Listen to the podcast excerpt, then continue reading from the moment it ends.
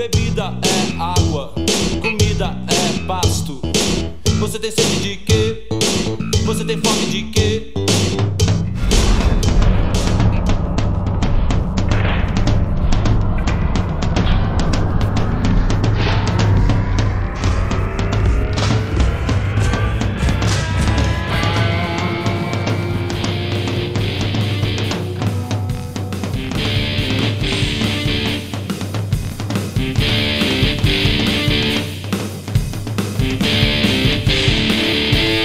Está começando o Enxaqueca Cast.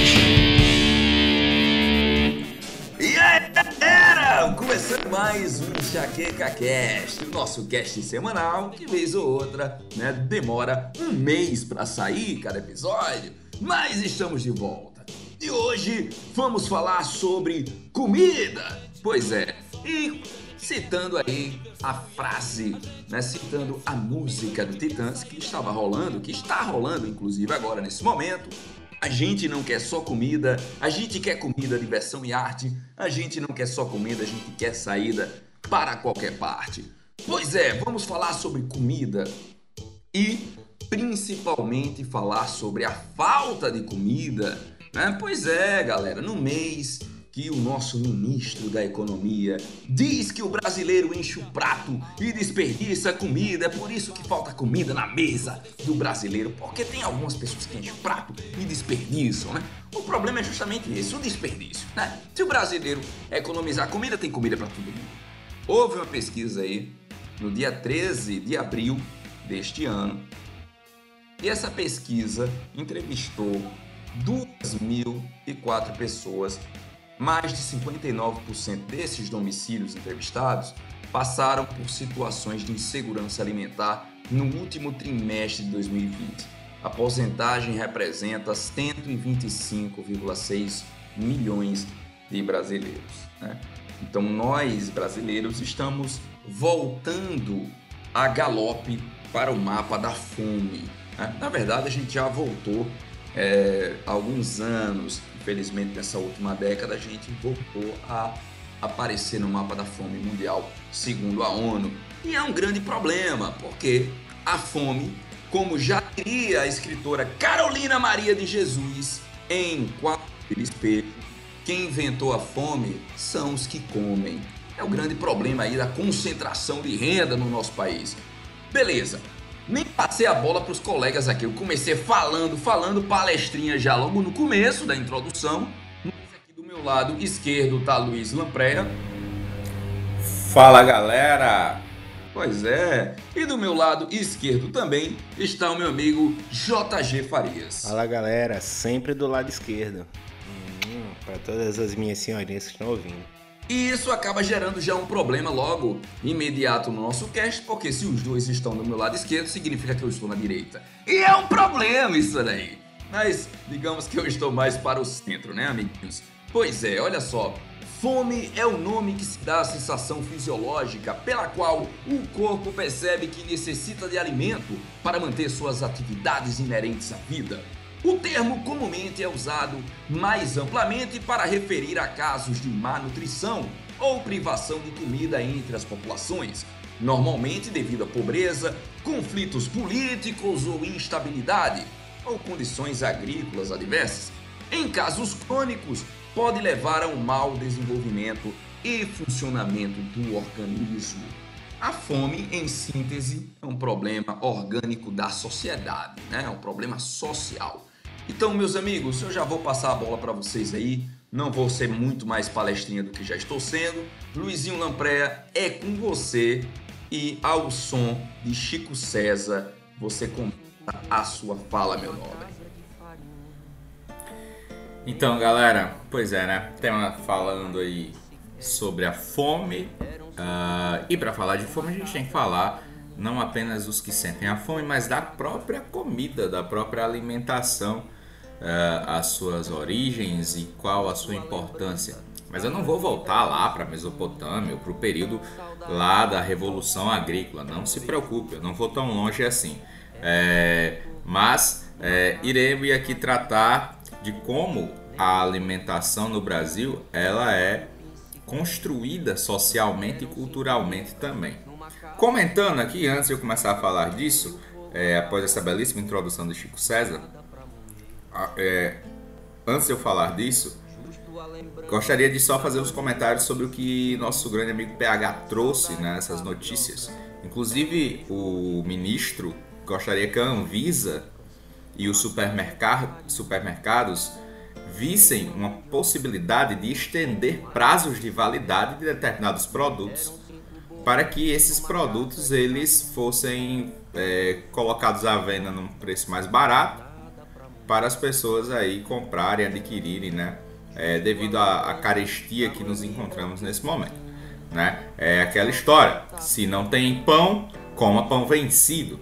É, foi basicamente isso que o Paulo Guedes quis dizer, né? É, comida vencida não mata fome, comida vencida mata gente. Ele só esqueceu de mencionar isso. Bom, essa é a realidade que nós vivemos, é uma distopia, é o Brasil de 2021 que se encontra no mapa da fome já desde 2018, novamente. Então nós voltamos para o mapa da fome logo após o golpe de 2016, né, contra a presidenta eleita democraticamente, Dilma Rousseff, é, e nós tivemos aí logo então. Sendo que em 2014, após anos de políticas públicas realizadas pelos governos de Fernando Henrique Cardoso, de Luiz Inácio Lula da Silva por duas vezes e da própria Dilma Rousseff, nós tivemos o Brasil saindo do mapa da fome. O país é interessante aí, Juninho. O país reduziu em 82% a pobreza extrema entre 2002 e 2013, segundo o relatório sobre insegurança alimentícia no mundo, e foi citado como caso de sucesso no esforço global para a redução da fome. Então, assim, as políticas sociais entre 2002 a 2013, né, elas de fato elas foram, elas foram é, é, decisivas para a população de baixa renda ela ter agora uma ascensão econômica para sair pelo menos né, dessa, é, dessa condição, essa condição de, de, de pobreza extrema. Pois é, PH. Então, veja só. Esse é o contexto distópico que nos encontramos, esse é mais um dos retrocessos dos últimos anos, é, ao qual nós estamos é, nos afundando cada vez mais, e claro que a pandemia da Covid contribui para isso, mas era algo que já existia antes. E aí foi se colocado uma dualidade entre economia e saúde. Ah, o povo vai passar fome, vai vir uma epidemia de fome. A epidemia de fome já existia antes da Covid-19 no Brasil, é bom que se diga isso. A epidemia de fome já existia antes da Covid-19 no Brasil. E foi controlada por um tempo, né? E depois essa, como você falou, 82% saíram dessa situação, mas depois a coisa piorou de novo e piorou de uma maneira pesadíssima. Eu vou voltar um pouco aqui no tempo para relatar como, de onde veio né, a, a nossa cultura alimentar é, e para isso eu recorri a uma das obras mais raras da, da historiografia brasileira, que é, é, História da Alimentação no Brasil. Por sorte, por sorte, essa obra do grande, mais uma vez eu cito aqui ele, Luiz da Câmara Cascudo, né? Potiguar, Norte Rio Grandense. Por sorte, essa obra foi transformada em série de vídeo.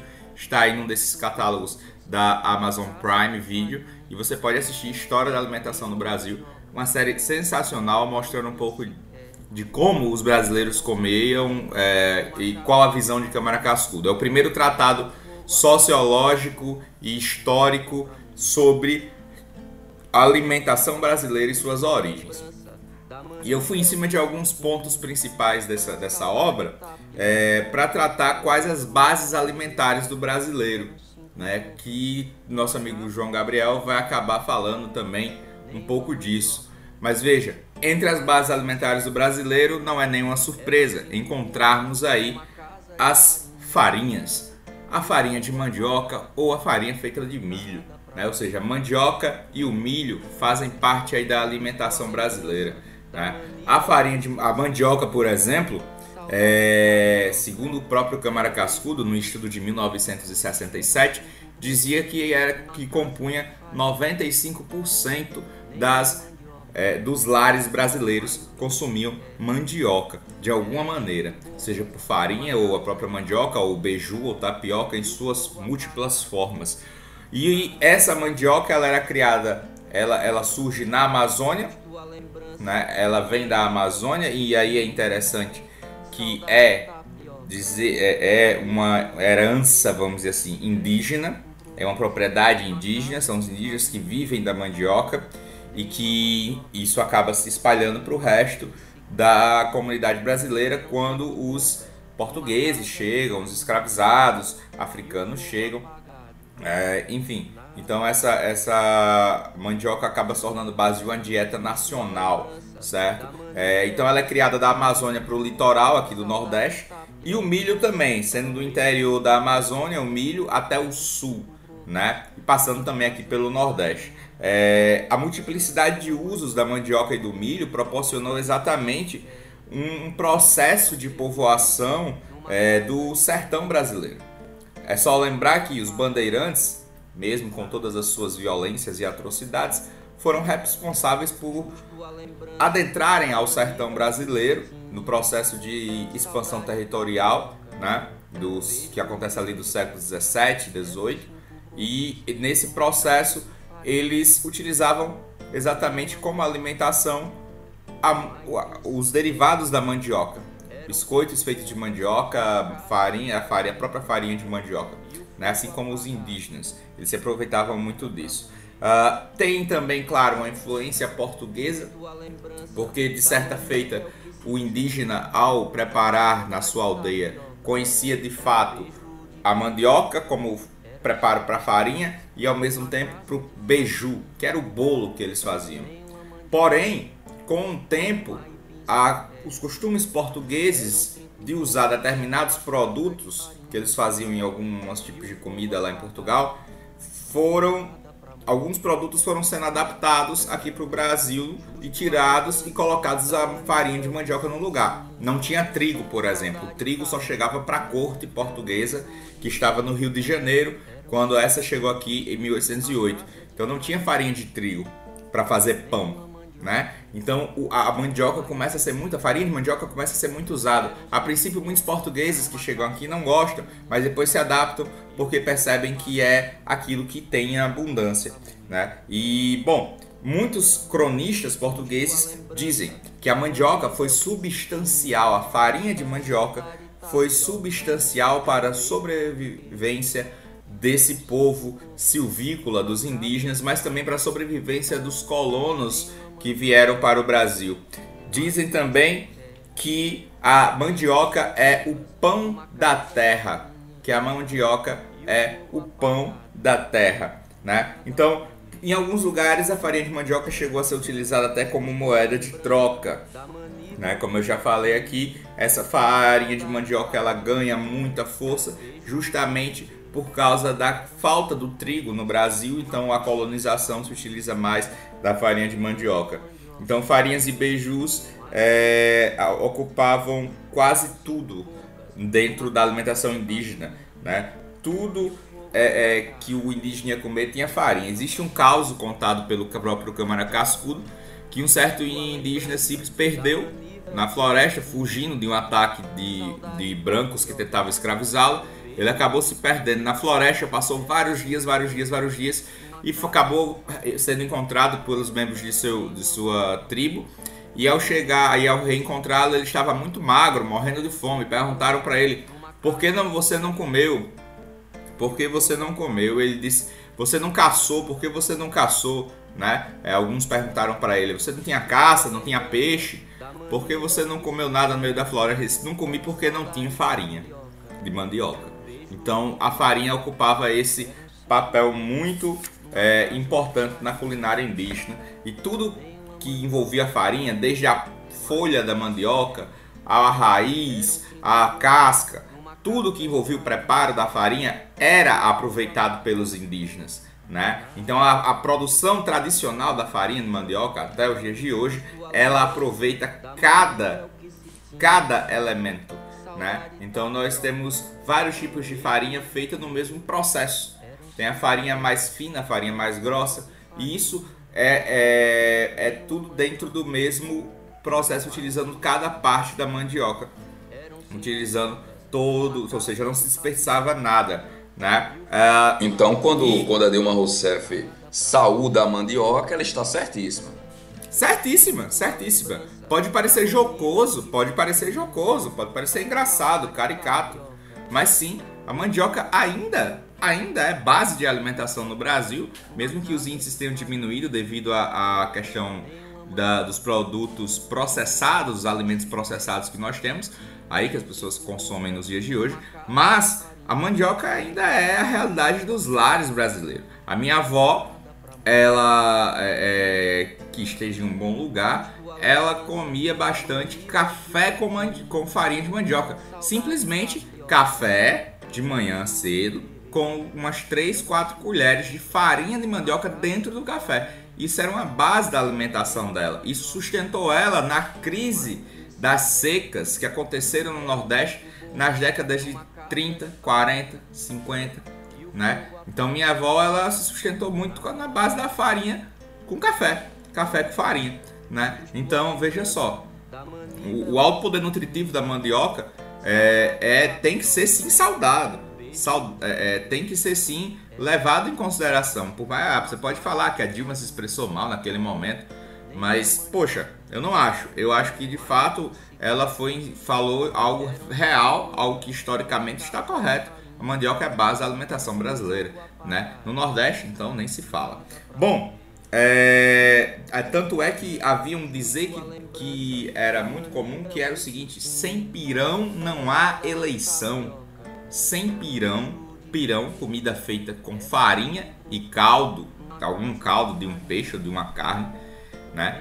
Sem pirão não há eleição, porque o povo mais pobre, que vinha muitas vezes do interior para votar, era recebido com um prato de pirão pelos políticos que buscavam voto.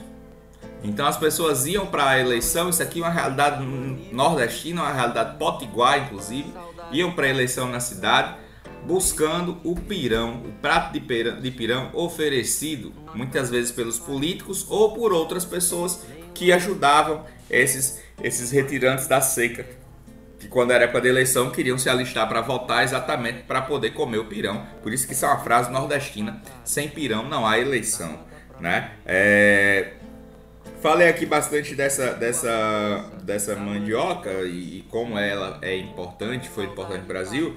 E tem uma lenda indígena lá de Belém do Pará que diz o seguinte: é, mandioca, né? Surgiu, a mandioca surgiu exatamente do contato de uma jovem indígena com um homem. E aí nasceu Mani. Mani, uma linda menina que por um ano ficou muito saudável, mas que de repente morreu sem doença e sem dor. O túmulo dela, do túmulo dela, nasceu um arbusto. Esse arbusto, novo, a terra fendeu-se, como mostrando o corpo de, da morta. Surgiram então raízes novas, fortificantes e poderosas. Mandioca de Mani-oca, ou seja, a casa de Mani. Por isso o nome mandioca teria vindo da tradição indígena dessa lenda, né, contada por povos de Belém do Pará, é, justamente é, Mani Oca, ou seja, o túmulo de Mani, a casa de Mani, né? por isso acabou entrando como mandioca. Então, o, a, essa, a mandioca e a farinha e todas as suas é, essências, né? inclusive as bebidas feitas através da mandioca, como o cauim, bebida alcoólica utilizada pelos indígenas na, há muito tempo, é, essa, essa, é, esses substratos da mandioca, eles foram extremamente importantes para a alimentação desses povos, mas também dos portugueses quando chegaram, dos colonos mais pro, pobres, dos africanos escravizados que a princípio resistem à dieta do milho e da mandioca porque era diferente daquilo que eles comiam, né? E uma coisa interessante, os, os, os africanos escravizados, é, quando eles chegavam doentes, segundo o Câmara Cascudo, eles ficavam sempre próximo aos cajueiros, aqui no Nordeste, principalmente, porque os cajus garantiam de novo a força para eles. E aí, meu amigo João Gabriel pode falar, o caju é uma fruta rica ali é, em vitamina C, que naquela época não se sabia que era por isso, mas o caju acabava dando força para eles. Falando ainda da, também um pouco, né, porque eu falei um pouco da, da questão da, do legado indígena, é, da mandioca, inclusive um legado que acaba entrando para o restante da população brasileira como um legado cultural, porque o fazer da mandioca é o fazer da farinha de mandioca é cultural, como diz ali na música do Chico César, né? É uma casa de farinha que Chico César trabalhou numa casa de farinha quando criança, junto com seus é, com seu pai. Né? Então ele, ele traz isso para um seu lado cultural, ele compõe músicas em cima disso. Né? Além disso, na própria cultura africana, nós temos a tradição, é, no caso dos africanos aqui escravizados, do dendê. Mas seria um erro pensar que os africanos trouxeram um dendê dentro do bolso, dentro dos navios né, é, é, negreiros, o que não seria bem assim. Mas eles se aproveitaram daquilo que já tinha na terra, aqui do Brasil, para fazer as suas comidas, para elaborar a sua própria alimentação que pudesse lembrar e rememorar um pouco aquilo que fosse da África. Então, alguns produtos eles acabavam adaptando. Algumas especiarias eram adaptadas, né? E uma coisa que é interessante a gente perceber é que em relação aos africanos, nós temos uma uma infinidade de povos. São bantos, são iorubás, são jefês, são benguelas, são Zulus. Zulus. Então, povos de várias nações que não se conheciam e se conhecem no Brasil. Se conhecem no Brasil. E a partir dali surge uma cultura que ela é múltipla. Surge uma cultura que ela não é única, que ela é misturada dos próprios povos africanos escravizados, né? Bom, uma coisa diferente aqui, e aí dentro dessa cultura, claro, a alimentação entra com muita força. Então nós temos hoje na Bahia a alimentação, principalmente, ela tem muito do a, da, da questão é, da herança africana, né? E aí quando a gente fala, inclusive, aí entrando já até na questão da questão cultural, ah, as baianas, né? A ala das baianas do carnaval. Não, elas não são baianas, elas são africanas.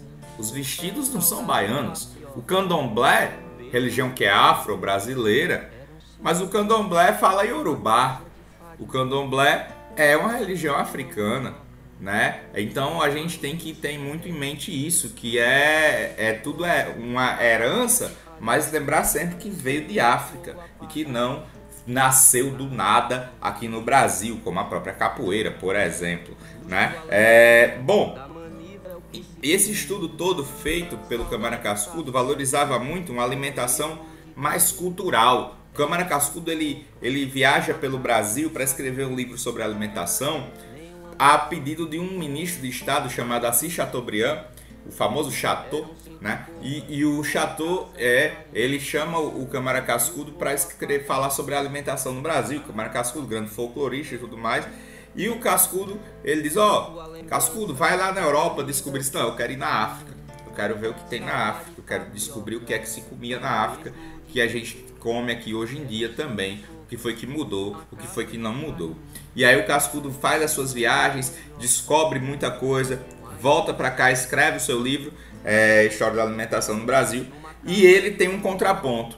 Esse livro é da década de 60 e ele percebe o seguinte: começa um processo de industrialização no Brasil, né? É, esse processo acaba desenvolvendo algumas áreas, mesmo no Nordeste, no litoral, e o tipo de alimentação ele vai se modificando. Vai deixando de ser uma alimentação cultural para ser uma alimentação uniformizada, uma alimentação é, globalizada, industrializada, que mais tarde se torna verdade nos McDonald's e dos McLanche Feliz da vida, né? Ou nos alimentos enlatados, enfim, que se consomem. É verdade que o Brasil sai do mapa da fome em 2014, mas não é verdade que a questão nutricional, de fato, ela foi adquirida com qualidade, porque nós temos aí um boom de produtos enlatados, né? Que acaba o fast food, é, que acaba trazendo também muitos problemas de saúde para os brasileiros. E aí, hoje em dia, existe um movimento Isso hoje, agora 2020, 2021, existe um movimento de pessoas que falam do chamado slow food. Tudo em inglês é mais bonito, por isso vamos falar do slow food, né? O slow, se eu falar em português é cringe, como dizem. Então, o slow food o slow food, ele é essa, essa ideia de se alimentar de uma comida cultural. Olha só, ideia defendida por Câmara Cascudo em 1967. A comida cultural é a tapioca, é o cuscuz, é a farinha de mandioca, nutritivas, bem mais nutritivas, né? E muito mais próximas da realidade brasileira do que uma Coca-Cola, do que um, um McLanche, do que um, um, uma carne enlatada, do que esses, comidas transgênicas, entre outras coisas. Então, esse movimento de slow food, de novo, não tem nada, só uma palavra bonita para dizer aquilo que Cascudo defendia. A alimentação cultural, ela já é essencial e importante para, os, para dar nutrientes para o povo, para o trabalhador, para o brasileiro. Né? Então, Cascudo defende isso na sua obra uma alimentação ligada à cultura. Né? É, bom, entrando nessa ideia de que ah, se tem comida, se vem toda essa comida, mas de onde vem a fome? Como o Pega colocou, a fome é uma invenção feita por aqueles que não comem, por aqueles que comem, perdão. Né? Então, quem se alimenta cria a fome. É questão de desigualdade social. É, e aí, em muitos momentos, nós tivemos uh, no Nordeste processos de seca, por exemplo, uh, desde o século XIX, e essas secas elas fizeram com que o nordestino se adaptasse para comer coisas que já não eram do, do seu paladar. Né? Então, comer a raiz do chique-chique, comer a palma, é, isso acaba entrando na dieta nordestina e também de, de lugares mais do sertão, do norte e tudo mais comendo certas comidas, as quais é, podem parecer assim comidas de, de rebanho, de animais, que eram dadas para alimentação de animais e tudo mais, mas muito por causa da seca. Né? E dentro da seca, óbvio, a gente sabe a famosa indústria da seca que se criou ao longo de, todo, de toda a nossa história. A questão dos latifúndios, né? a questão que surge ainda com colonialismo, que surge ainda com as fazendas de cana-de-açúcar, depois com as fazendas de café. Né? É, então, nós temos aí um processo de adaptação alimentar né, dentro do Brasil desde a sua gênese, desde o período colonial. E aqui é, eu queria só deixar uma. Antes de encerrar aqui, já falei demais, mas tem um, um, um, um poema, né? É, um canto sei, eu não sou muito bom nessa parte de arte, né? Mas tudo bem. Do Patativa do Assaré, que é a morte de Nanã. Nanã foi uma filha de Patativa que morreu de inanição. Morreu porque ela ficou com tanta fome, né? Que o, o estômago da menina, ela, ele, ele foi reduzindo e ela não queria mais comer. Ela foi ficando enjoada só de ver comida, de sentir cheiro de comida, por causa de uma fome, de uma seca lá em 1932 que ela passava. E tem uma. uma uh, tem, tem, um, tem um, um, um, um trecho que diz o seguinte: Se passava o dia inteiro e a coitada não comia, não brincava no terreiro nem cantava de alegria, pois a farta de alimento acaba, acaba o contentamento tudo destrói e consome. Na saída da tipóia, a minha adorada joia, enfraquecida de fome. Daqueles olhos tão lindo, eu vi a luz se apagando e tudo diminuindo quando eu tava reparando. O zoinho da criança vinha na minha lembrança o candeeiro vazio, com uma tochinha acesa representando a tristeza, bem na ponta do pavio. E numa noite de agosto, noite escura e sem luar, eu vi crescer meu desgosto, eu vi crescer meu penar. Naquela noite a criança se achava sem esperança, e quando veio o romper de linda e risonha aurora, fortava bem poucas horas para minha naná morrer. Por ali ninguém chegou, ninguém reparou nem viu aquela cena de horror que o rico nunca assistiu.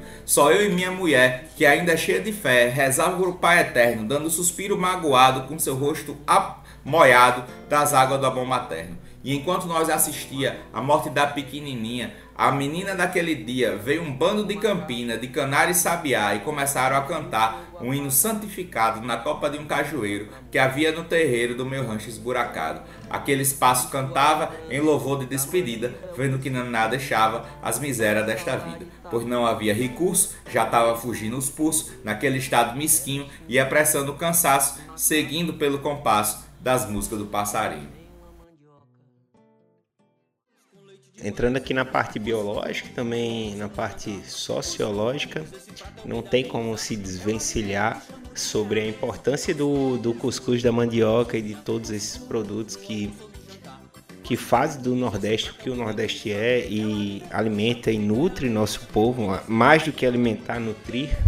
E aí já começa aqui com o nosso pequeno poeta potiguar João Neto, que diz o seguinte: No meu sertão, o cuscuz é ouro em cima da mesa. Ver a cuscuzeira cheia, para a gente é uma riqueza. Deste bendito alimento, desse consentimento, desse povão sofredor, o cuscuz de cada dia é motivo de alegria o povo trabalhador. Então a gente já vê aqui que o cuscuz, né, é um, um alimento tão venerado por nós, é, você que está nos escutando em qualquer local do mundo, já saiba que, pelo menos no Nordeste e também dos nordestinos que se demandaram para outros locais, né? Fizeram aí o seu êxodo, mas é um alimento venerado na mesa e também é um alimento de luta. É ou não é, PH? É a nossa base, é a nossa base alimentar, né? O cuscuz, ele, ele é interessante aqui no Nordeste, para quem não é nordestino, a gente come cuscuz no almoço, no, no café da manhã. No almoço tem muita gente que come cuscuz, né? Farinhada de cuscuz, farinha de cuscuz. Pois é, faz parte tipo a farinha, exatamente. É, no café da manhã é cuscuz com ovo, no, no sertão é cuscuz com carne de charque, com linguiça, com galinha caipira. É, é, isso é no café da manhã, viu, velho? No almoço, aí é uma farofa de cuscuz, é um cuscuz todo temperado e tal. E a janta também. Então, assim, o cuscuz, velho, é a base alimentar do nordestino. É. Inclusive, vocês estão convidados aí para irmos qualquer dia no mercado público da cidade e comemos um farto cuscuz com a panelada, quando a pandemia passar, é claro. Panelada lá feita com rijeito de porco, que é muito bom. Depois toma uma dose de caninha jurema. E... Convidados, uh, todos convidados. Para esquentar, Segue, azul, esquentar azul.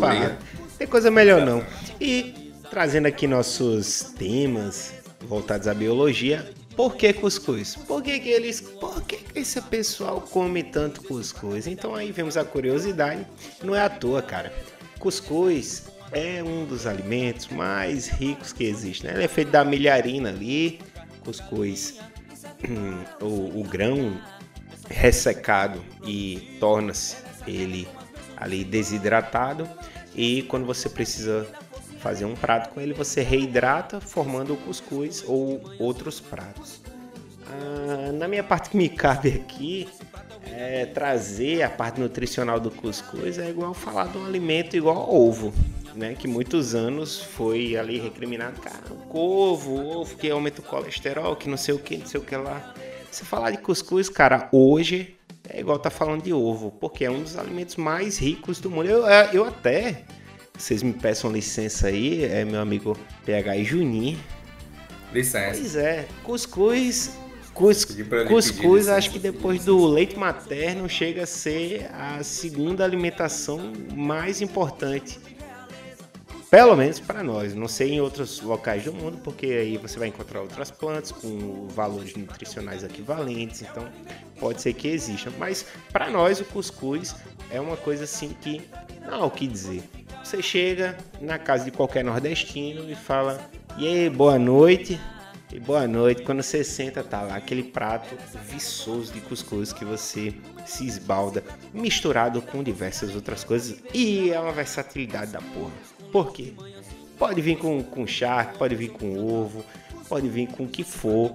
Cuscuz sempre combina com tudo, inclusive com aquela merda da salsicha, que apesar de fazer muito mal, mas misturado com ela também dá certo. É uma coisa fantástica. Bem, gente, mas trazendo aqui algumas informações. Deu, deu, você deu um goto seco, aí deu água na Foi, boca e foi, não. cara. Foi, cara. É, pois é, né, cara? Chegando aqui esse horário, né? Quase nove da noite, a gente, né? Pensa ali naquele cuscuz com salsicha, é uma coisa realmente da pessoa dar o goto seco, de fato. Pois bem, é, cuscuz, o que temos a falar sobre ele? Temos, na real, não é, é, galera que nos escuta, não é sobre o cuscuz especificamente, é porque muitas das pessoas não entendem, fora da região Nordeste, que o cuscuz é como se fosse nosso arroz. Falando assim, trocando em miúdo. Só que muito melhor. Porque o cuscuz, ele nutricionalmente, ele é muito melhor. Por quê? Aí já vou colocar aqui uns dados nutricionais pra gente também adicionar questões biológicas à parada. É ou não é, meu amigo PH? Tá certo. O que que o cuscuz tem para nos trazer? Cara, ele é fonte de vitamina A, B, C, D. Não, mentira. É o complexo, o complexo B. Mentira, calma. Voltando, vamos lá, voltando né? um pouco. Peraí, Mas no, do, em- no complexo B ele é fantástico. E no complexo A também. Então ele tem é, em menores quantidades outras vitaminas, sendo o complexo B a sua maior concentração. Agora, o que eu sempre gosto do cuscuz é essa relação do complexo A, né? Porque o complexo A, ele tá voltado, né, tirando aí doenças da cegueira noturna por pessoas que não consomem vitamina A e tal. Bem, tá voltados aí à questão de pele, protege, aumenta a proteção contra os raios solares e facilita a produção de proteínas ali voltadas à observação retinal e outras proteínas. Aí eu tava, tirando onda com lampreia anteriormente, eu fiz, caramba, lampreia. Eu tava vendo, eu ainda não tinha feito essa associação, mas, cara, não é por isso que o nordestino consegue ver melhor por comer cuscuz as merdas que esse presidente faz. Aí eu tava até, né, tirando onda, sabe, com ele. eu fiz, pô, a gente come tanto cuscuz, eu acho que é por isso, né? que- porque Temos uma visão mais afiada, é, né, cara? Aí eu fico assim, caralho, o cuscuz, além de ser um, um produto extremamente barato de ser produzido, vamos pegar ali na produtividade, né? Ele é um derivado de milho e derivado de milho, querendo ou não, já temos aí milênios de produção. E, tem os transgênicos também que aumenta a produção e aí já é outra discussão, mas também temos essa produtividade. E no consumo aumenta essa, essa nessa relação aí do retinol ali da produção. Eu acho que o nordestino por comer tanto cuscuz consegue observar melhor que as coisas que esse arrombado faz. É realmente muito é, enfim é- é, aí vamos seguir vamos seguir vamos seguir na ideia vamos seguir na ideia São É, coisas vamos bem seguir na ideia, vamos né? seguir na ideia. E aí nessa ideia, é, trazendo aqui o, o podcast de hoje é sobre informações nutricionais. Não temos nenhum nutricionista aqui. Vou falar apenas da importância do cuscuz como forma de alimento que nutre e tem uma quantidade proteica gigantesca. Se você for pegar aí os, os focos de milho, ele tem uma- um valor nutricional proteico e de carboidrato que dá para suprir as questões nutricionais de forma excelente. É, eu, PH e Lampreia, quando eram, quando era é, professor da, da, da rede estadual, cara, eu tenho pelo menos é, na minha cabeça, pelo menos se eu contar aqui, nós temos aí de cinco dias ali da, dos dias letivos semanais, pelo menos ali na comida da criança, das crianças que são servidas, pelo menos quatro dias tem cuscuz. É cuscuz misturado com carne ou é, cuscuz misturado com chá, sempre com legumes, claro, né? Os nutricionistas vão ali estudando, fazendo, mas sempre tem um cuscuz, então a base do carboidrato é isso, não é arroz, não é feijão, é cuscuz. Cara, por quê? Porque o cuscuz é fantástico em termos de substituir esses carboidratos. E aí, quando a gente vai olhar para o lado da biologia, a gente percebe que no cuscuz, na fibra do milho, tem aquela questão dos carboidratos complexos, né? Que eles demoram mais para ser absorvidos, então ele tem aquela ingestão um pouco mais demorada do que o, o carboidrato do arroz, que ele é parbolizado e acaba sendo consumido muito rápido, o carboidrato ali, né, chamado carboidrato simples, o cuscuz é um carboidrato complexo. Então, gente, vejam que é um, um, uma opção de alto rendimento, né? Falamos em termos nutricional e de produtividade. Ele vem ali de uma produção fácil, ele vem ali de um consumo, quando a gente vai olhar, de alto rendimento, porque você vai ter uma absorção mais rápida, e em termos nutricional ele é fantástico. Enfim, eu me ative aqui somente ao cuscuz, porque eu sou apaixonado por cuscuz, como os meus dois amigos aqui também são, inclusive é, nessa própria semana a gente estava discutindo qual seria o tema desse podcast e o nosso amigo PH estava degustando um grandíssimo prato de cuscuz. Cara, assim, pra galera, pra galera que acompanha a gente, né? Eu tenho um acompanhamento nutricional, né? E, e assim, para você ter uma ideia, tipo, sempre o cuscuz ele, ele tá. Ele, ele faz parte da minha dieta, velho. É, é muito louco isso, né? Então, por exemplo, eu tenho. Ele alterna, ele pode estar pela manhã ou à noite, mas sempre tem um cuscuz. Então, por exemplo, nessa nova, nesse novo plano alimentar que eu estou seguindo agora, o meu cuscuz é à noite. Então, eu, dentre as opções que eu tenho à noite para comer, tem um cuscuz. Pô, mas eu sou nordestino, velho. Então, cuscuz é basicamente todas as noites eu estou comendo cuscuz. É, uma coisa interessante aí, João Gabriel, que o cuscuz de milho, ele é muito famoso. Peraí, né? peraí, Mas, peraí, peraí, peraí. Agora também... você falou um ponto interessante. Cuscuz de milho. Interessante você falar nisso. Diferencia aí pra, pra quem tá escutando. Por que você diz cuscuz de milho? É, porque, porque até, até então. Até, até, então era só cuscuz de milho que a gente tava trocando ideia aqui, né? Exato, mas, mas porque existe e é muito consumido no norte do Brasil o cuscuz de farinha de mandioca. O cuscuz de farinha de mandioca, não só no norte, mas em vários lugares do nordeste é consumido o cuscuz, chama de cuscuz também, mas é feito com a farinha de mandioca e não com a farinha de milho. E esse cuscuz ele, ele, ele é muito simples de se fazer. Você pegava um pano, um pano, você coloca a farinha de mandioca, aquela farinha branca, você dobra o pano, mergulha o pano na água, bota a água para ferver e depois que a água ferve, tá pronta aquela massa.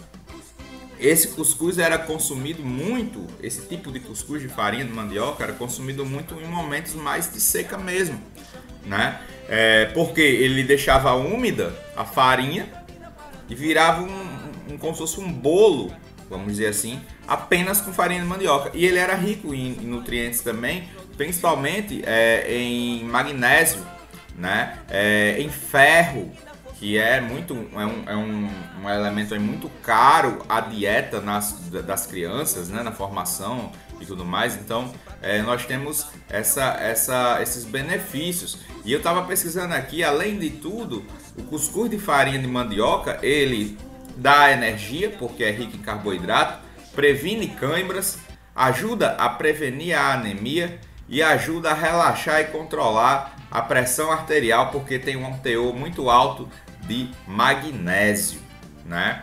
Então, o cuscuz existe também o cuscuz de farinha de Perfeito. mandioca. Perfeito, além E inclusive, há pouco tempo rolou uma polêmica no, no Big Brother Brasil que a, a participante Juliette ela se deparou com uma coisa assim com o outro Fiuk, né? O filho do Fábio Júnior que justamente eles entraram nessa discussão sobre como preparar o cuscuz, né? Que foi uma coisa ali que ficou ali sem entender, tipo, ela disse: "Não, o cuscuz é desse jeito". Ele disse: "Não, dá para fazer de outra forma, esse não é o cuscuz", que é justamente é, essa divergência que a pessoa tem, né, sobre cuscuz, o que é cuscuz, né?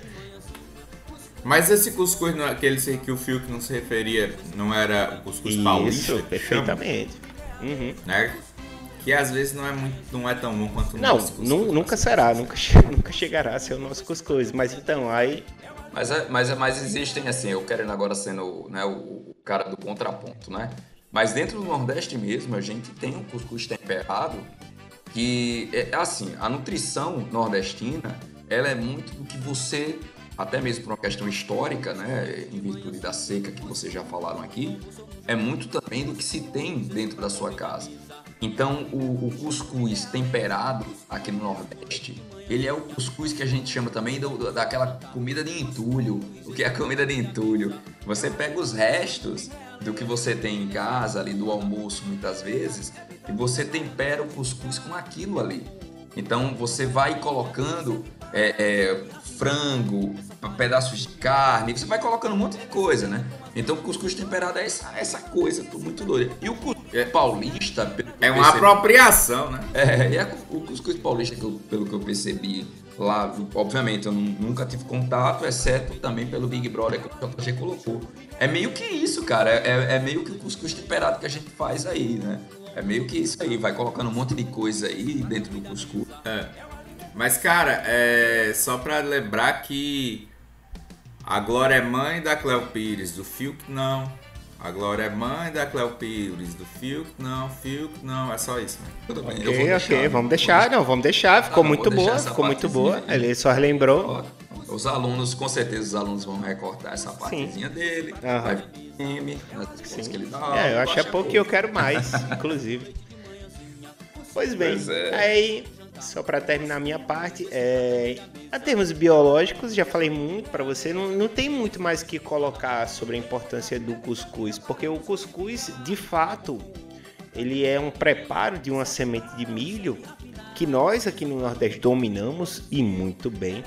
E nos cai muito bem, é utilizado no café, no café da manhã, no almoço, na janta. Podemos utilizar cuscuz de várias formas. E como eu já falei para vocês, em questão nutricional, ela é escolhida, inclusive pelo Estado, para ser aquela reposição nutricional para evitar desnutrição dos nossos alunos, tanto da rede estadual quanto da rede é, municipal. E, e não é à toa, não é à toa que isso acontece. É um alimento riquíssimo e na mistura, né, você colocando um pouco mais de proteína, ele consegue suprir demandas nutricionais fantásticas. Mas assim, olhando para o cuscuz, você falando, ah, nossa, maravilha, vou comer cuscuz, né? Tá ali todo mundo, né, nossos ouvintes, ah, vou comer cuscuz agora, fantástico, baratinho, você compra ali um flocão de milho bem baratinho. Só que não é só isso. Cuscuz tem um lado de luta, tem um lado de, de, de existência é, nordestina que vai a, para além disso, né? A gente fala sobre os quesitos nutricionais do cuscuz, da, da importância de se alimentar bem, como já foi falado por Lampré e também todo o lado histórico, mas também tem um lado muito geográfico da parada, sabe? E aí, antes de passar para o meu amigo PH, é... pegar o seguinte: cuscuz, cuscuz. É só comida ou dá para associarmos com geopolítica?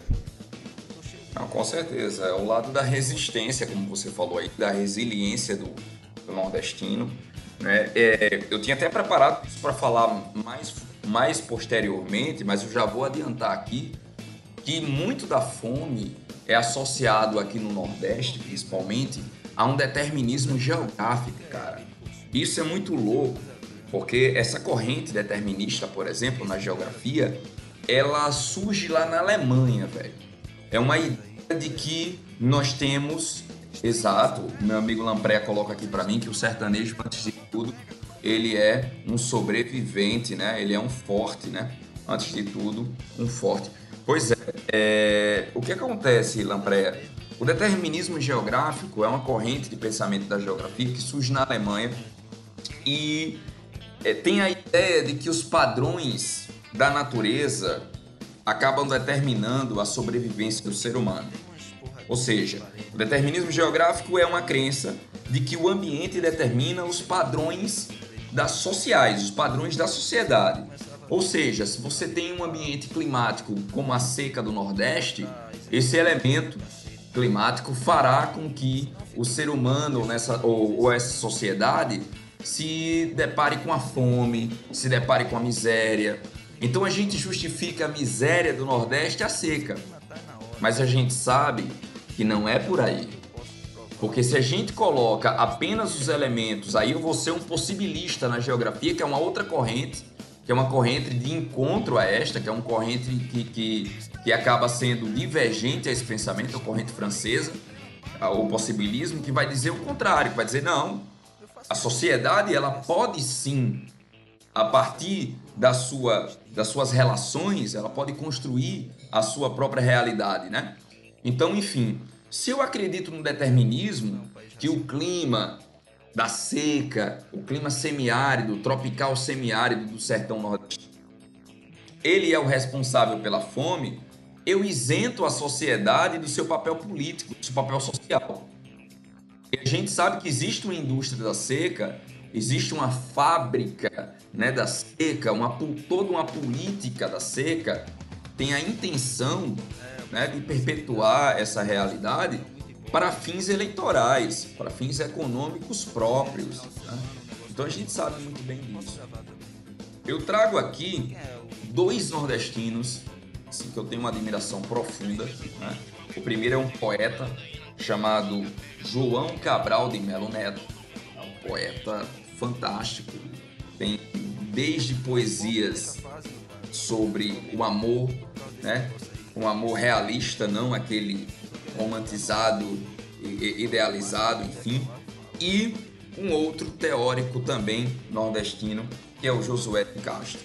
Né? Já é um cientista, já é uma outra parada, já é uma outra pegada. Mas ambos tratam sobre a seca.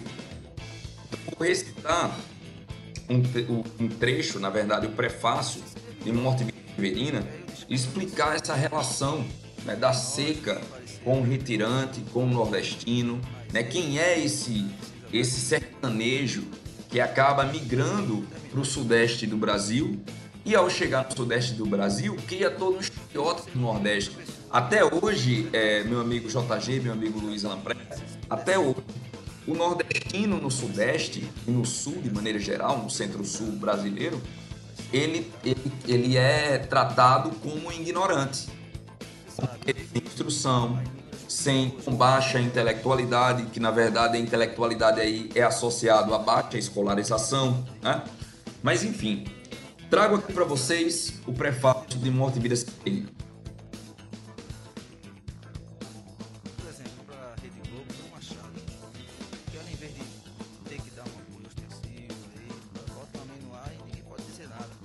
E eu ainda vou mais, eu ainda vou mais, eu ainda vou além, sabe, JG?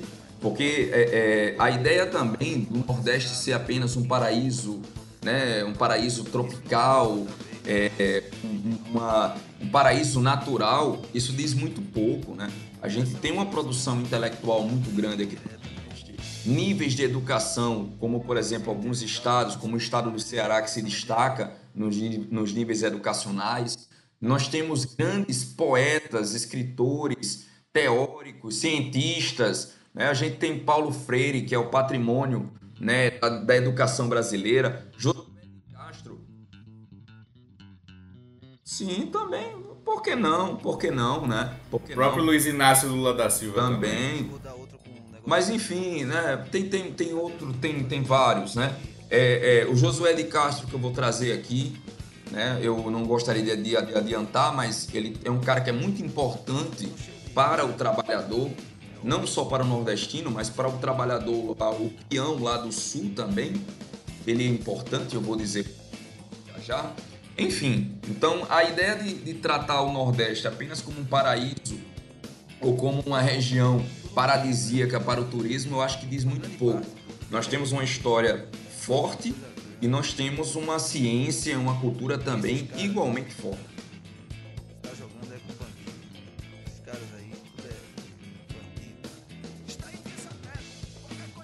É, o prefácio de Morte Vida Severina fala muito sobre o sertanejo nordestino, esse mesmo que acaba sofrendo em virtude da, da seca do Nordeste, aquela coisa toda, que eu já adiantei, galera, que a, a gente levantar a seca como sendo determinante para a fome é um problema é um problema é, intelectual. A gente não pode cair nesse erro né? A politicagem coloca a seca como um problema para a fome para meio que criar uma, uma névoa, né? E dizer assim que é um, é um problema que para resolver, já que é natural, não tem como resolver a seca do Nordeste, então não tem como resolver a fome. E não é bem isso.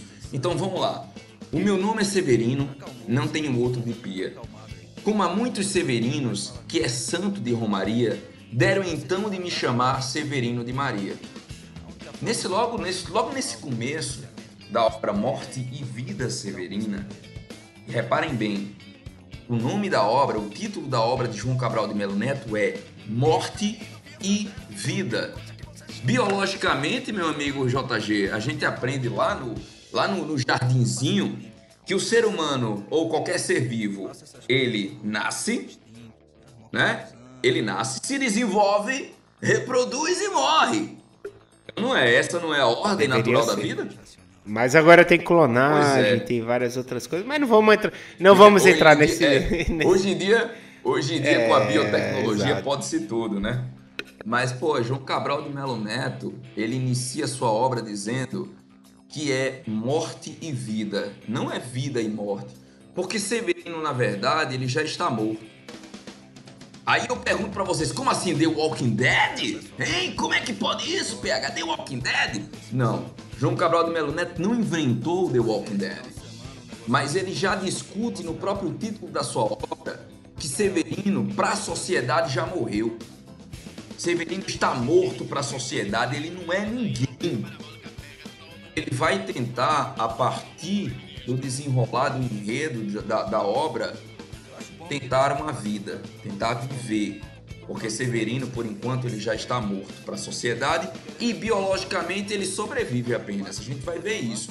É tanto que quando ele fala, quando ele tenta se apresentar para o leitor e ele diz que o nome dele é Severino e ele não tem outro, não é que ele não tenha sobrenome, todos nós temos sobrenomes, mas o sobrenome dele não diz nada. Ele é um Zé Ninguém, velho. É isso. Severino é quem? É um Zé Ninguém. Como há muitos Severinos que é derem tudo me chamar Severino de Maria. Meu amigo, que tem de Maria no Nordeste não é brincadeira não, viu? Então ele fala, sou Severino de Maria, como há muitos Severinos, com mães chamadas Maria, fiquei sendo da Maria do finado Zacarias, mas isso diz pouco, porque muitos outros já haviam, e ele vai lá, nessa história todinha.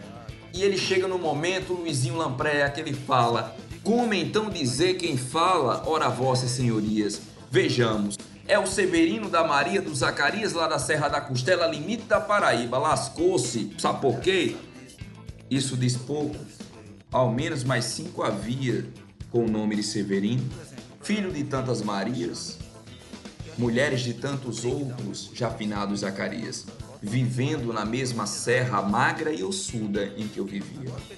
Somos muitos severinos, iguais em tudo na vida, na mesma cabeça grande que a custo é que se equilibra, no mesmo ventre crescido sobre as mesmas pernas finas, iguais também porque o sangue que usamos tem pouca tinta. Meu amigo JG, qual é a doença que faz com que um menino lá do interior ele tenha aquela barriga grande que a gente chama de barriga d'água? O menino tá lá com aquela barriga, o ventre crescido, né? A lom, é, é lombrigoide, É, já né? O menino tá lá. tratava, já tratava é, Câmara Cascudo em seu grande, não, o amarelão, né? Ali no, no- na distensão do, do, do fígado, acúmulo de, daquele protozoário. É, histórico, inclusive, né? É, Trata-se, inclusive, num livro dele, é o Jeca Tatu, Jeca Tatu, episódio, é, episódio, o livro, um livro, mas um relato histórico do Jeca Tatu, que ele sentia exatamente isso, que era sobre as condições precárias de que vivia o, o sertanejo ou as pessoas que viviam sobre essas condições, né? Pois é. Então, é, João Cabral de Melo Neto, ele já coloca aí na sua obra né, que o Severino, ele é essa pessoa. Tem um ventre crescido, né, iguais também porque o sangue que usamos tem pouca tinta. Aqui no Nordeste, a gente retrata a anemia dizendo que o sangue é fino, né? É fraco.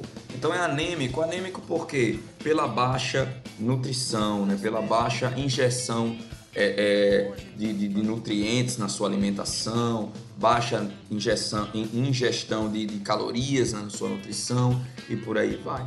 E somos severinos, iguais em tudo na vida, morremos de morte igual, mesma morte severina, que é a morte de que se morre de velhice antes dos 30, em virtude do que? Da baixa qualidade de vida, de emboscada antes dos 20.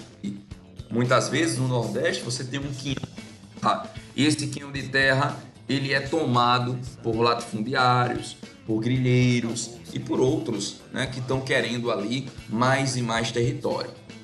De, veli, é, de fome um pouco por dia, de fraqueza e de doença é que a morte severina ataca em qualquer idade e até gente não nascida. Olha só, a mortalidade infantil.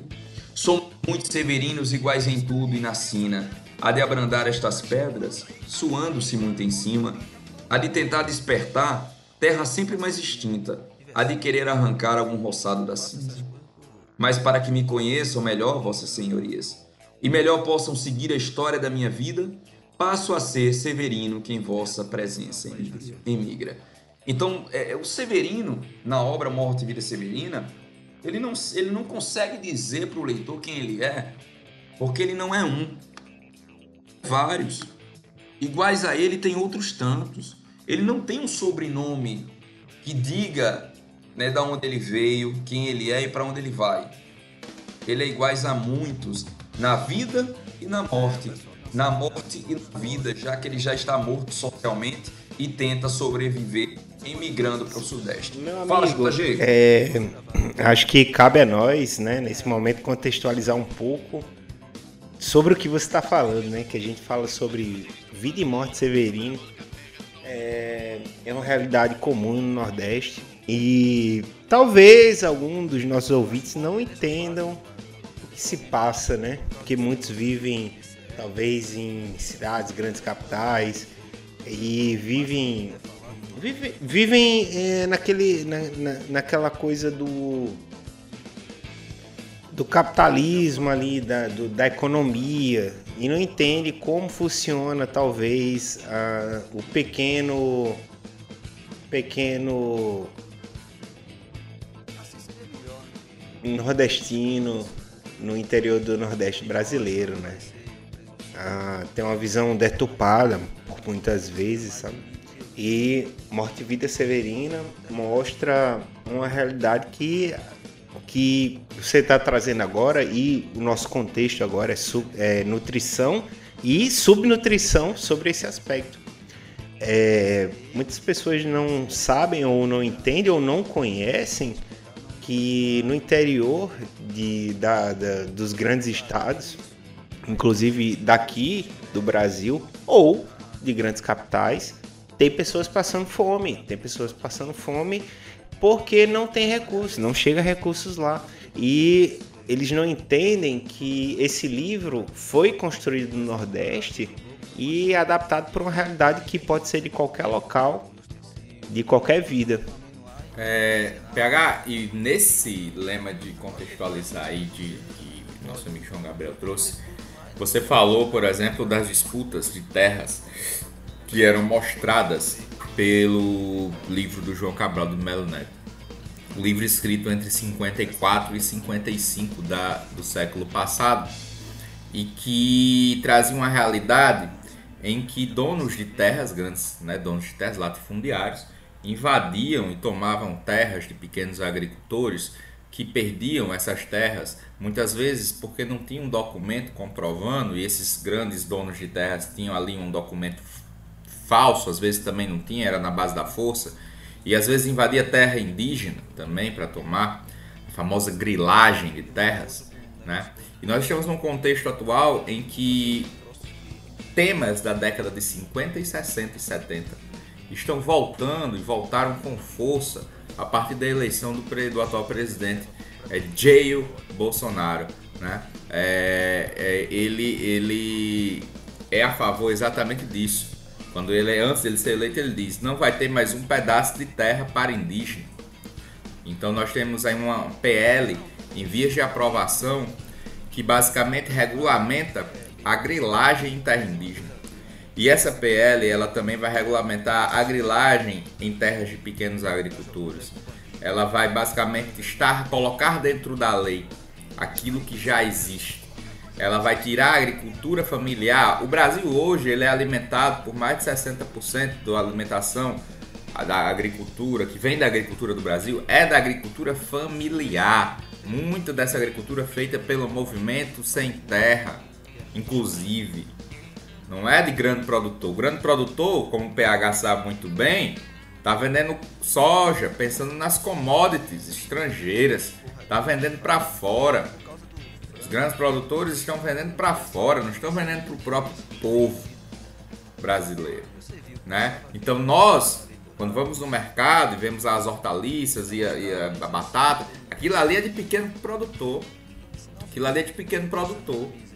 Né? Então, 60, mais de 60% da nossa alimentação que vem do, do, meio agrícola, vem da agricultura, é do pequeno produtor. Mas que vai perder cada vez mais terras para o grande produtor, porque essa política de passar a boiada, que o tal boi de piranha acabou sendo jogado agora, saiu do ministério, né, o Ricardo Salles, como um boi de piranha, porque tem um escândalo aí enorme envolvendo vacinas e superfaturamento na compra de vacinas, aí ele acabou pedindo desligamento. E porque também o Ricardo Salles não queria ser julgado pelo Alexandre de Moraes pela Carmen Lúcia, então ele sai do seu foro privilegiado para ser julgado pela justiça comum. Uma jogada bem interessante feita por ele, né? É, que não é ideológico, a gente pensava que era um povo ideológico que, que confrontava exatamente a ideia de que o meio ambiente e a agricultura são entram em embate, que eles não podem conviver, né? É, mas na verdade eles, ele, é um, ele pensa no dinheiro que a, essa agricultura pode dar, tanto é que ele está envolvido em esquemas aí de madeireiras, de, de grilagem. É, então nós temos uma bancada ruralista. O cara que assume o Ministério do Meio Ambiente é um ruralista atualmente. E quando eu falo desse sentido geral e trazendo para os dias de hoje, eu tô querendo dizer o seguinte: esse sertanejo do João Cabral do Melo Neto, o Severino e os Severinos sofrerão ainda mais do que já estão sofrendo. O dado que foi trazido aqui é de cerca de 125,6 milhões de brasileiros em situação de insegurança alimentar, ou seja, não se sabe o que tem para comer no dia seguinte. E desses 125,6 milhões, pode ter certeza que uma parte enorme está no campo, são os severinos. E sem falar o seguinte, né? Só para falar aqui, porque os severinos, é, relacionado à obra, para não ficar somente na introdução, é, o severino da obra, ele sai do sertão. É, para quem não conhece o Nordeste, o Nordeste ele é dividido em algumas sub-regiões. Nós temos da parte mais interior até o litoral, nós temos o meio norte, o sertão, o agreste e nós temos a zona da mata, que é todo o litoral. Então, o Severino ele sai do sertão em direção à zona da mata, que é onde está a parte industrial, a parte mais desenvolvida do Nordeste. Então, ele sai ali de Pernambuco, do sertão pernambucano, em direção a Recife, a capital de Pernambuco. E nesse, nesse trajeto de Severino, ele vai encontrando e se deparando com outros Severinos. O agreste rico, parece que tudo que tu planta no agreste tu consegue colher, tudo dá certo. Mas ele percebe que tem muita terra, tem muita fartura, mas essa terra possui latifundiários.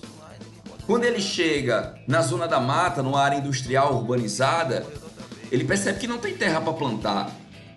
E os severinos lá têm de montes, sendo que vivem, diferentemente dele do sertão, em meio inundados, em um ambiente rico de água, inclusive os manguezais, rico em vida, em decomposição orgânica, tá lá o caranguejo, os urubus disputando a sua existência e sobrevivência do ser humano.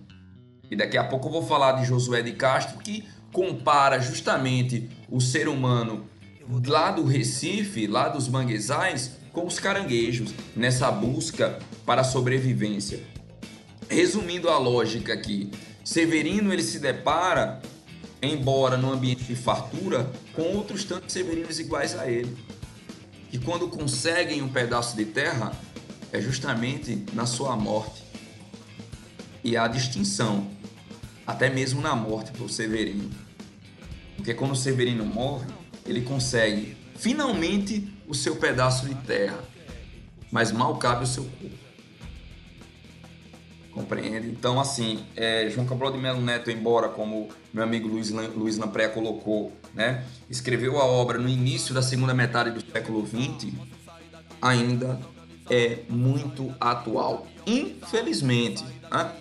E tratando aqui de Josué de Castro, para tentar resumir, né, já, a gente já está se alongando e normalmente a gente tende a fazer um, um podcast ali por volta de uma hora, no máximo uma hora e meia.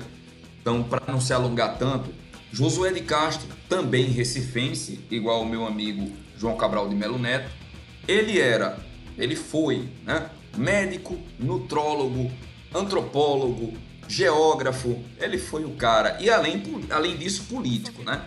Dentre muitos feitos de Josué de Castro, ele foi um dos caras a implementar o salário mínimo no Brasil.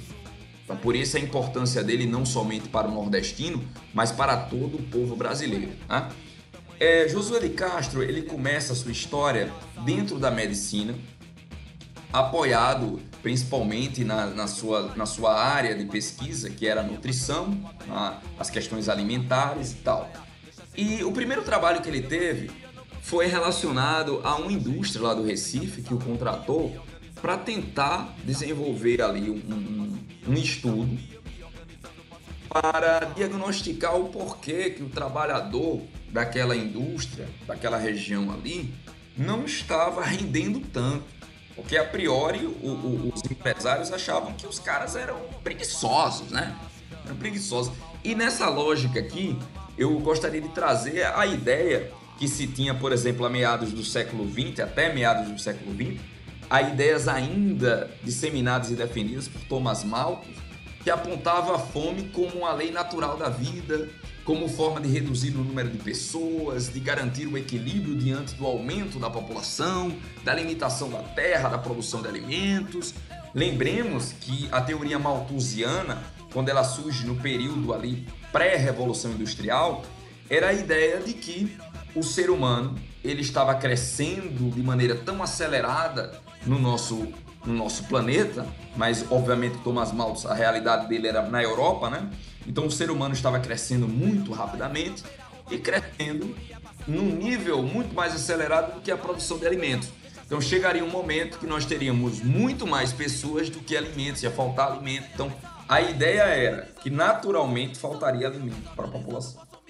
E o meu amigo Josué de Castro, ele vai fazer o estudo dele lá naquela coisa toda, e ele percebe que na realidade o trabalhador ele não era nada de preguiçoso.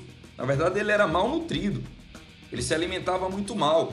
E se a gente comparasse a dieta nutricional do brasileiro aqui em um clima tropical com o europeu em um clima temperado, a gente aí a gente já teria um descompasso. Então a ideia do determinismo geográfico né, nesse contexto, até poderia fazer sentido. Entretanto, o meu amigo Josué de Castro, ele coloca que as políticas públicas nesse momento devem ser o agente principal, né, a, o agente motriz nessa relação. Então, o trabalhador brasileiro ele ganha muito pouco para poder se alimentar de maneira, né, é, de maneira eficaz até mesmo para o, o, ideal capitalista. Então, o, o, grande problema é que o brasileiro ele ganha muito pouco para se alimentar bem, para se alimentar no o mínimo necessário de calorias para que ele possa. Né? Então, esse era o contexto de, do estudo de Josué de Castro. Nesse início, ele acabou aprofundando toda a sua relação com essa desigualdade social. Então, o seu estudo a partir daí deixou de ser algo relacionado à nutrição para voltar à, sua base de pesquisa com as relações sociais dentro desse contexto. Então nós temos obras importantíssimas de Josué de Castro, como Geografia da Fome, Geopolítica da Fome, que é um aprofundamento desse processo, Sete Palmos de Terra em um Caixão e Homens e Caranguejos, que agora nesse momento vocês estão ouvindo aí Chico Sainz e Nação Zumbi com Da Lama ao Caos, que nós temos aí nessa obra né, de Chico Sainz, ele fala nesse momento o Josué eu nunca vi tamanha desgraça, quanto mais miséria tem, mais urubu ameaça. Olha só, né?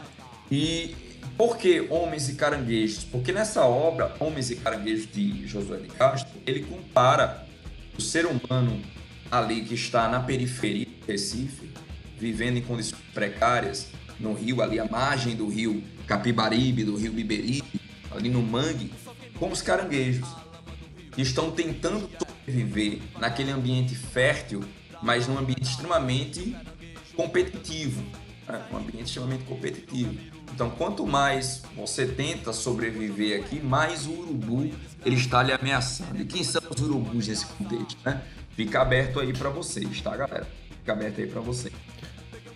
E pegar, e pegar, só abrindo aqui uma reflexão sobre a teoria de Malthus, né? Na, na biologia é muito estudado porque a gente fica percebendo populações sendo extintas ou não e se estuda também a variação de Malthus e tal. Agora é, uma, é interessante notar que Malthus ele colocava, né, inclusive da população humana sobre o aspecto dele de que iria faltar recursos nutritivos em, em, em toda ordem para que a população humana prosperasse e isso ia ser ruim para a população humana. E aí depois foi se percebendo que na real isso é um reflexo, né, visto tudo, da, do, do sistema econômico que se estabeleceu Exatamente. durante os anos. Então é, é Malthus, Malthus ele coloca, Malthus ele coloca que tipo assim, a população cresce e como ela cresce desordenadamente, falta recurso. Só que não falta recurso. Nós aqui em vários podcasts já discutimos isso. Não falta recurso. Discutimos né? inclusive transgênicos, né? A própria Revolução Verde, ela com, com um ideal extremamente humanitário e acabar com a fome no mundo, porque você agora vai resolver o problema da produção. E se resolveu de fato o problema da produção. O que não, não se resolveu é o problema da, da distribuição ou da redistribuição dessa produção. E é como eu estou colocando desde o início. O determinismo, você colocar o determinismo é, geográfico, o determinismo da natureza, como um fator preponderante para a fome, é você isentar a responsabilidade da sociedade. Né? E só para se ter uma ideia nesse processo aqui, o Josué de Castro, ele, em relação aos seus, a, a sua discussão e a descoberta da fome dentro da sua literatura, ele fala que no mangue tudo é, foi ou será caranguejo, inclusive o homem e a lama. Não foi na, na Sorbonne nem qualquer outra universidade sábia que travei conhecimento com o fenômeno da fome. A fome se revelou espontaneamente aos meus olhos nos mangues do Capibaribe, nos bairros miseráveis do Recife, Afogados, Pina, Santo Amaro, Ilha do Leite. Esta foi a minha Sorbonne. A lama dos mangues de Recife, fervilhando de caranguejos e povoando de, povoados de seres humanos, feitos de carne de caranguejo, pensando e sentindo como caranguejo. São seres anfíbios, habitantes da terra e da água, meio homens e meio bichos, alimentados na infância com caldos de caranguejo. Este leite de lama se faziam irmãos de leite dos caranguejos. Cedo me dei conta desse estranho mimetismo. Os homens se assemelhando em tudo aos caranguejos, arrastando-se, acachapando-se como caranguejos para poderem sobreviver. A impressão que eu tinha era de que os habitantes dos mangues, homens e caranguejos nascidos à beira do rio, à medida que iam crescendo, iam cada vez mais se atolando mais na lama. Foi assim que senti formigar dentro de mim a terrível descoberta da fome.